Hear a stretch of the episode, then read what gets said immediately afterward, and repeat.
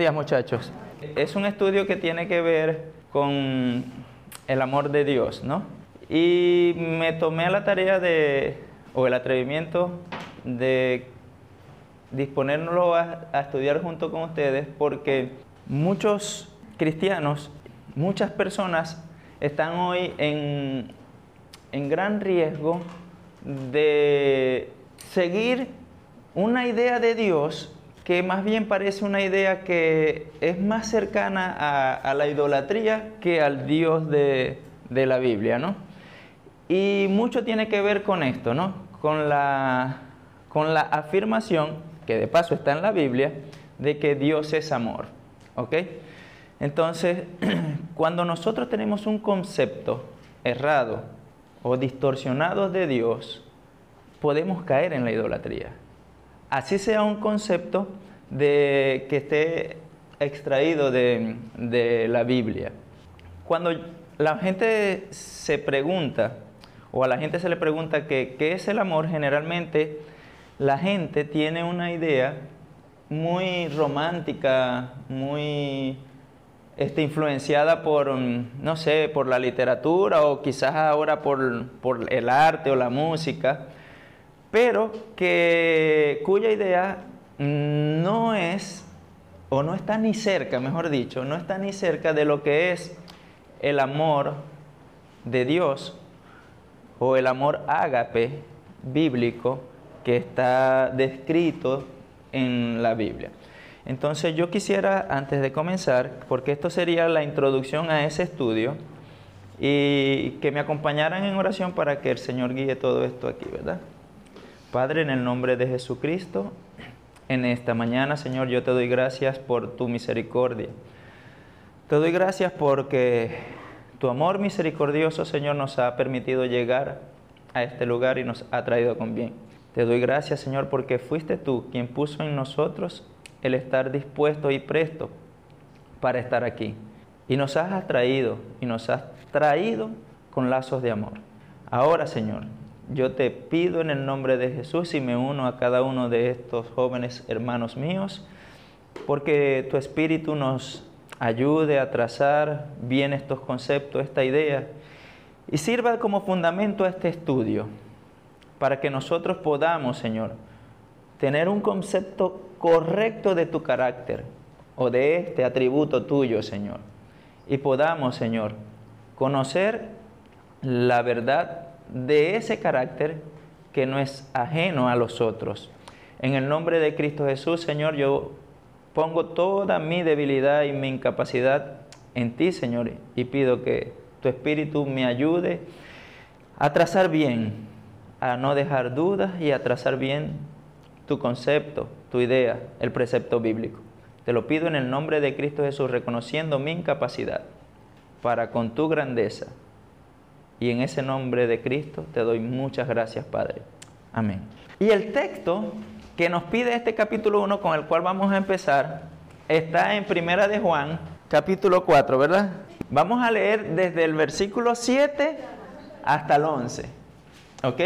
Vamos a comenzar con algo que es determinante aquí. ¿Ok? Y es esto. En el pasaje, ¿a qué nos insta el apóstol Juan? Amarnos unos a otros. ¿Ok? Ahora, ¿de dónde dice Juan que es el amor? Primero dice, el amor es de Dios.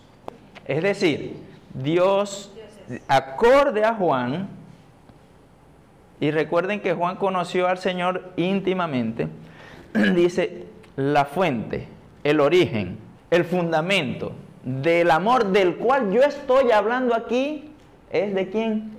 Ok, eso cierra, cierra la llave absolutamente a la posibilidad de que el amor del que Juan está hablando aquí provenga de nuestra naturaleza. No hay posibilidad de que el amor del que Juan está hablando aquí provenga de nosotros. Porque el amor del que Juan está hablando aquí, que nos insta a manifestar los unos a los otros, proviene de dónde? De Dios. Teniendo claro esto, entonces podemos seguir avanzando. Y aquí quiero hacer una salvedad y hacer una pequeña eh, detenerme un poquito, porque aquí es donde la gente idolatra el amor de Dios. Aquí, en esto que viene. Luego dice, y todo el que ama es nacido de Dios y conoce a Dios. Si nosotros extraemos ese concepto que da Juan allí, sin haber meditado en lo que dice primero, que ya lo hicimos, entonces podemos entender que toda persona que tiene la capacidad de amar es nacido de nuevo. Pero eso no es lo que está diciendo Juan allí. Juan allí lo que está diciendo es que todo aquel que tiene ese amor que viene de Dios es nacido de nuevo. Eso es lo que está diciendo allí. Es más, después le dice que el que no ama no conoce a Dios.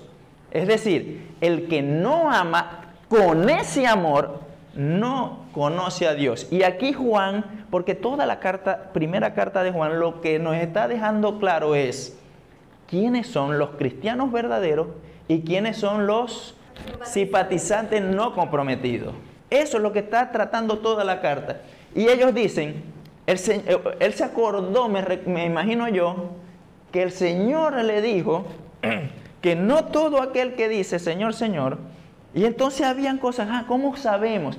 Y entonces encuentra aquella enseñanza que le dice el Señor, por sus frutos los conoceréis. Entonces Juan está diciendo, hey, una de las cosas por las cuales podemos conocernos quién es y quién no, es por el fruto del Espíritu que es amor. En otras palabras, lo que está diciendo Juan es, no hay la más remota posibilidad que una persona no regenerada pueda amar con el amor de Dios. Pero lo, la otro también es verdad. Una persona que si es regenerada tiene la capacidad de amar con el amor de Dios. ¿Por qué? Vamos un momentico a Romanos 5.5. Entonces, la, la esperanza no avergüenza porque el amor de quién? Ha sido derramado en nuestros corazones. Y si nos vamos un poquito más arriba, en el capítulo 1 habla de los que son justificados. En el versículo 1, perdón.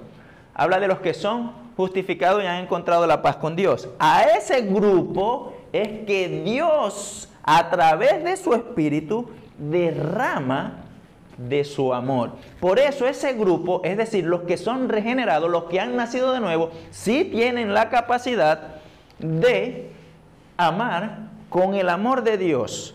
Y por eso habla que quien no ama con ese amor no ha conocido a Dios.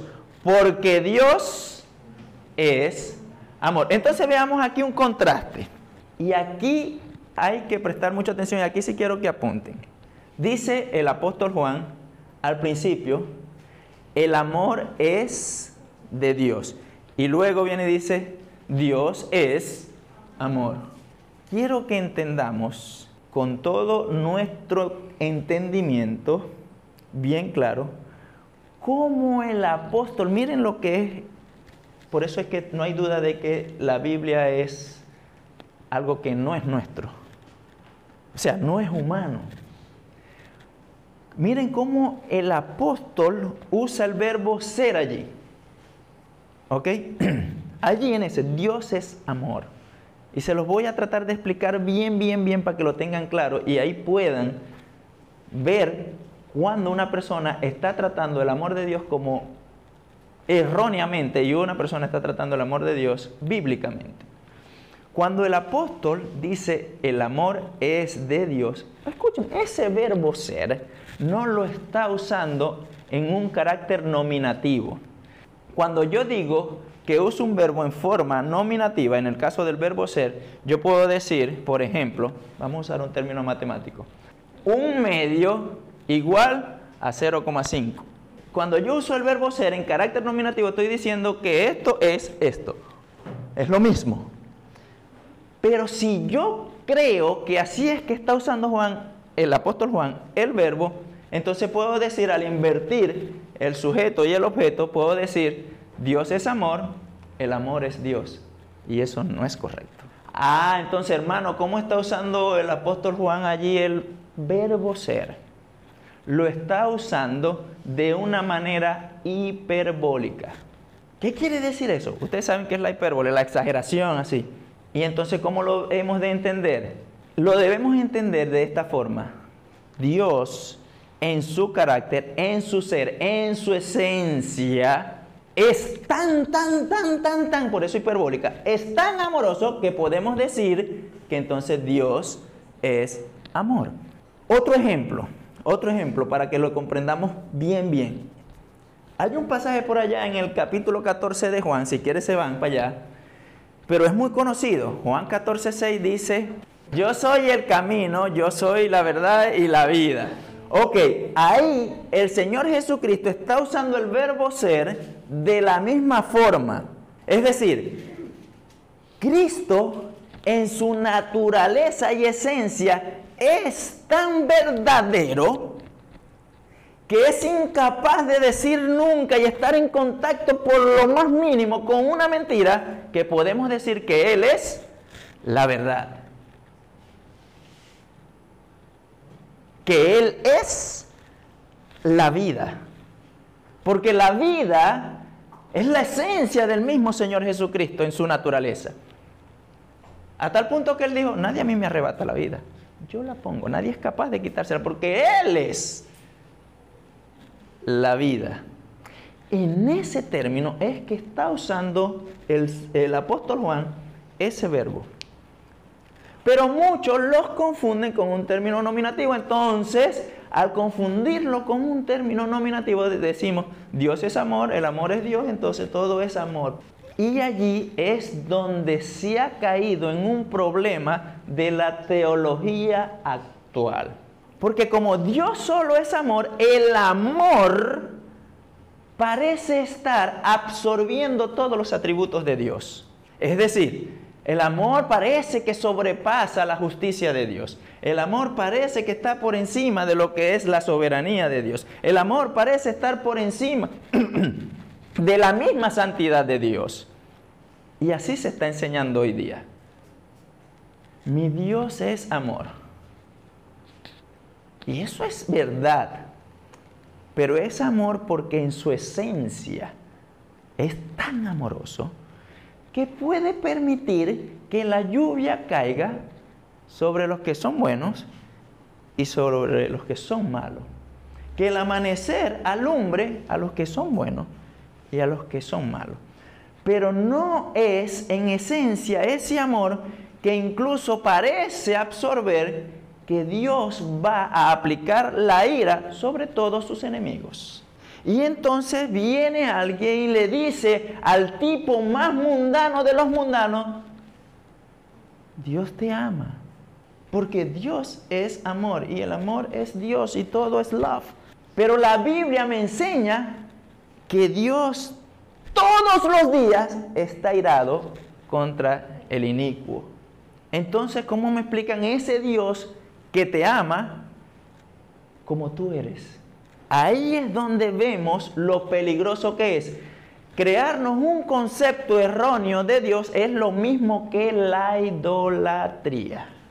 Cuando yo escucho a alguien, y yo siempre hago énfasis en esto, decir, Dios toma el control, ese es un idólatra. Entonces, ¿cuál es el Dios que tú tienes en tu imaginación? Que le dices que tome el control porque se le fue. ¿Lo ves? Son conceptos Miren que yo le estoy partiendo de cómo se usa el verbo ser, tan conceptos tan elementales que pueden torcer todo. Obviamente Satanás sabe que ya nosotros no vamos a practicar la idolatría como con los caracteres que se hacía en la antigüedad, que era algo muy grotesco y muy... Entonces veníamos, agarrábamos a Ana porque es virgen, la sacrificábamos. No, no vamos a practicar así. Pero, pero, Satanás sabe que si nosotros no tenemos un concepto correcto de todo el carácter de Dios, podemos caer en idolatría. ¿Por qué? Porque nuestra naturaleza caída, que lamentablemente todavía estamos dentro de ella, es dada a cambiar la gloria de Dios por lo que es mentira. Romanos capítulo 1, versículo 22, si mal no recuerdo.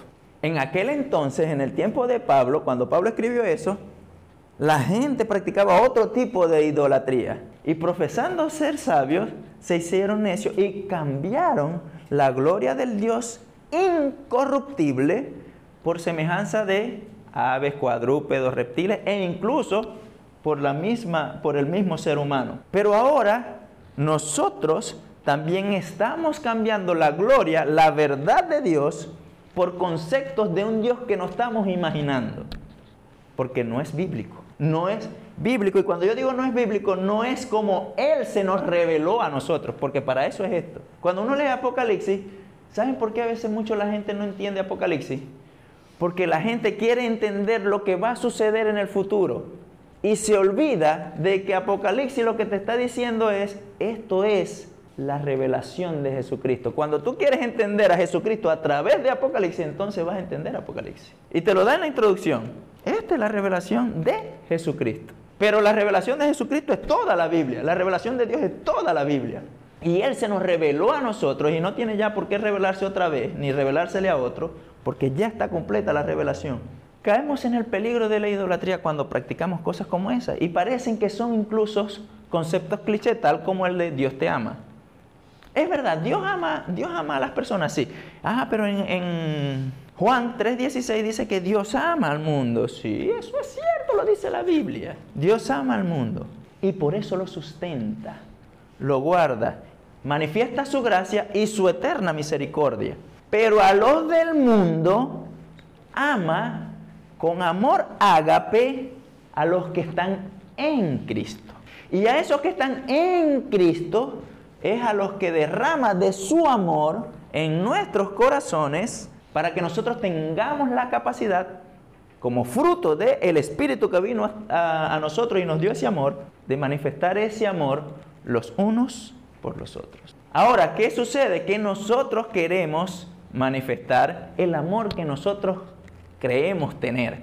Y ese amor no es este amor del que está hablando el apóstol Juan, no es. Es, porque ese amor es el nuestro. Y el amor del que está hablando el apóstol Juan es el amor de Dios. Y ojo, vuelvo a repetir, todo cristiano nacido de nuevo está en la capacidad de manifestar y amar de esa forma. Quien no crea que pueda amar de esa forma, entonces dude de su regeneración. Y está en grave problema. es un grave problema. Es un grave problema. Muy grave. Ahora bien, cuando nosotros o cuando la gente viene y habla del amor de Dios como si el amor de Dios absorbiera los otros atributos de Dios, e incluso parece que los eliminara, ¿Por qué? Porque ahora se habla de que todo el mundo va a ser salvo. Porque Dios es amor. Y si Dios es amor, todo el mundo tiene que ser salvo. ¿Por qué? Como un Dios que es amor va a enviar a alguien al castigo eterno. ¿Para qué va a haber juicio? Lo otro es, ¿para qué me voy a arrepentir? ¿Para qué me voy a acercar a Jesús e imitarlo? ¿Para qué? Vean lo diabólico y satánico que es todo esto. Sencillamente porque no es bíblico. Dios y sus atributos no pueden ser fragmentados.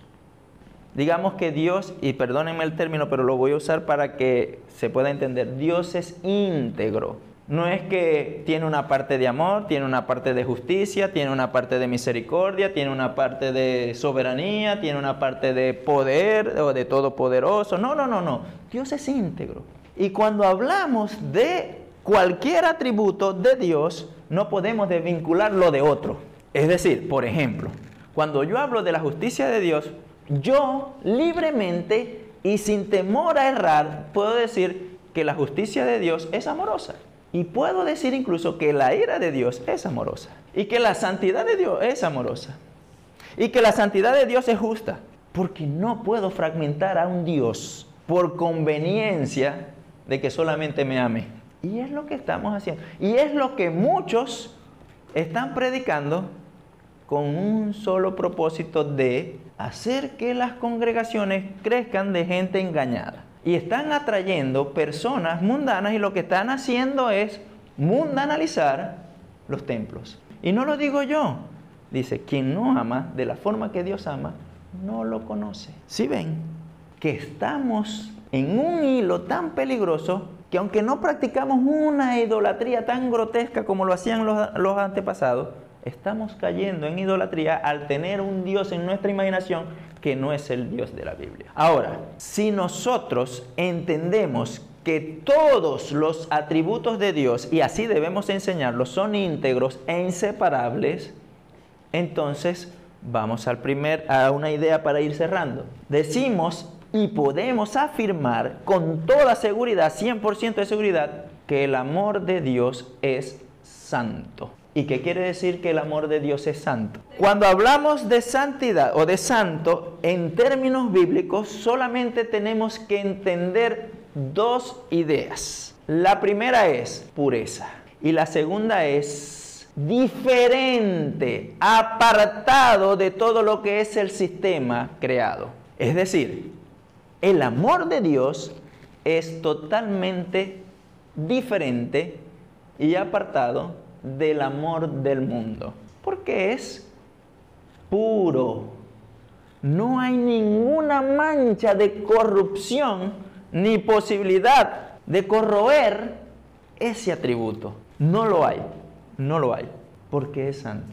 Entonces, por eso, y espero que Dios les permita estar aquí por lo menos estas semanas que estamos estudiando esto, por eso este estudio tiene que ver de cómo el amor de Dios cohabita de manera igual e integral con todos sus atributos. Por eso ven en la guía que dice el amor fiel de Dios.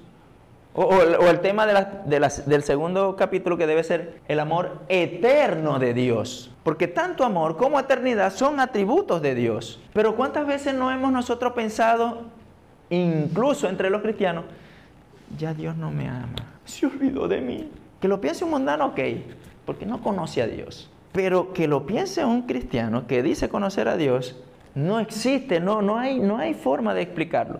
Porque el amor de Dios es eterno. ¿Y qué quiere decir eterno? Sin principio ni fin. Entonces, ¿cuándo Dios va a dejar de amarte? Y ahí viene la otra parte. ¿Qué sigue diciendo el versículo, el, el pasaje? Dios dio evidencia de que nos ama. Dice, en esto se mostró que Dios nos ama. ¿Qué hizo? Que dio a su unigénito, al mundo se lo dio.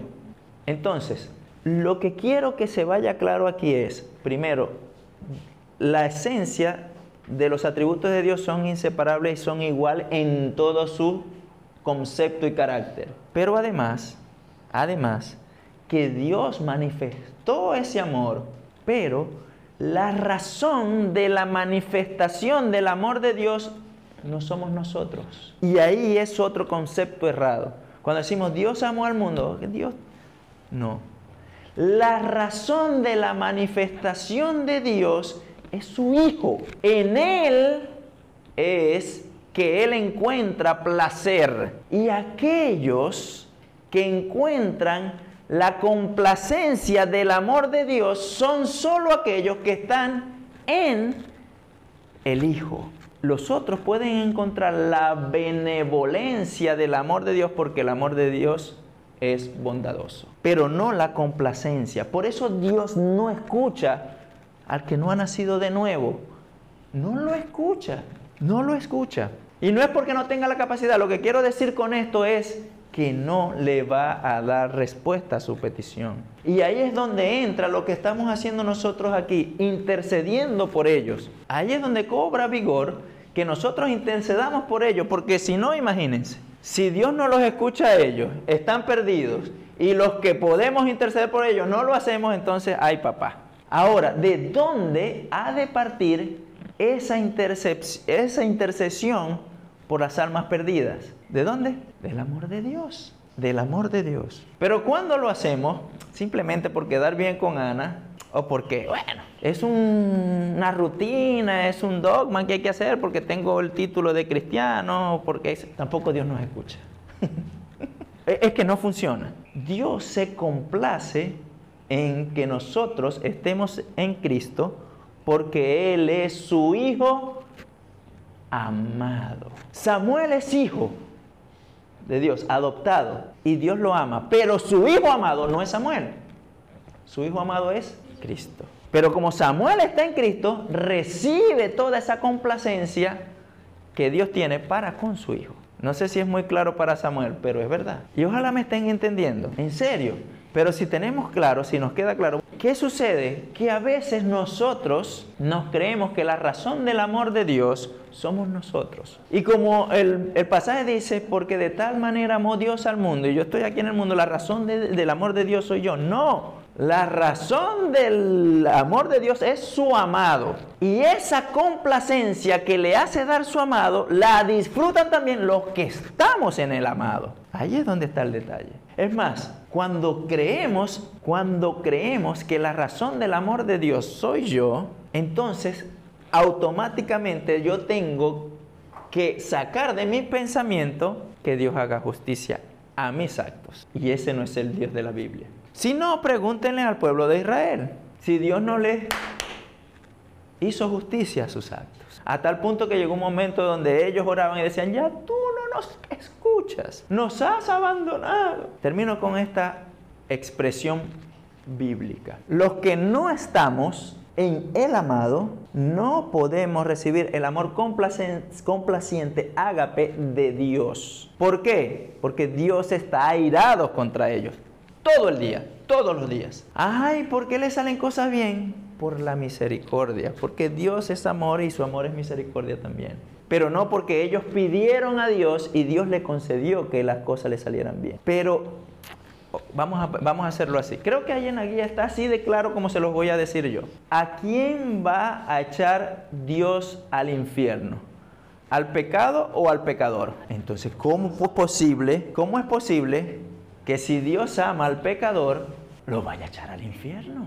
Sí, Dios ama al pecador, pero aquel pecador que arrepentido entendió que por su afecto y por el amor para con el amado, él lo recibe, porque lo llamó con lazos de amor. Pero aquel que menosprecia, imagínense esto, imagínense esto, aquel que no es nacido de nuevo está menospreciando todo lo que Dios hizo en su manifestación de amor a través del Hijo. Y Él está despreciando, menospreciando y pisoteando la sangre derramada en la cruz por el amado de Dios. ¿Qué creen que le espera?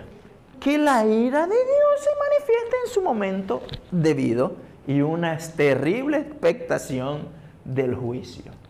Exactamente. Si Dios no puede odiar, ¿saben qué? Pregúntenselo a los amalecitas si Dios no puede odiar. Pregúntenselo. Que se salvaron porque Saúl no le hizo caso. ¿Sí o no?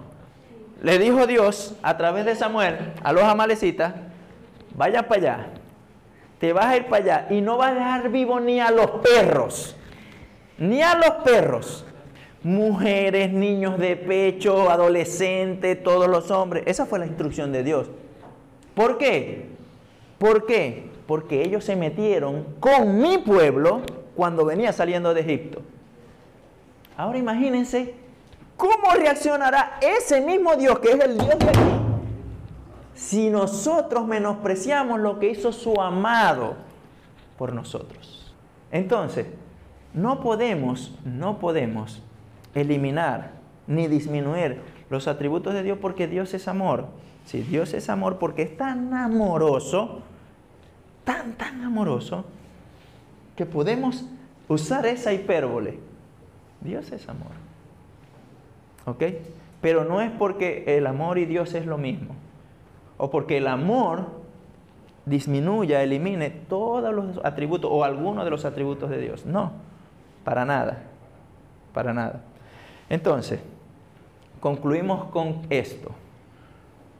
Aquella persona o aquel creyente que esté tratando de justificar cualquier cosa porque Dios es amor y es un osito cariñoso y todo lo demás, lo que tiene en su cabeza es un ídolo, pero no conoce, definitivamente no conoce al Dios de la Biblia.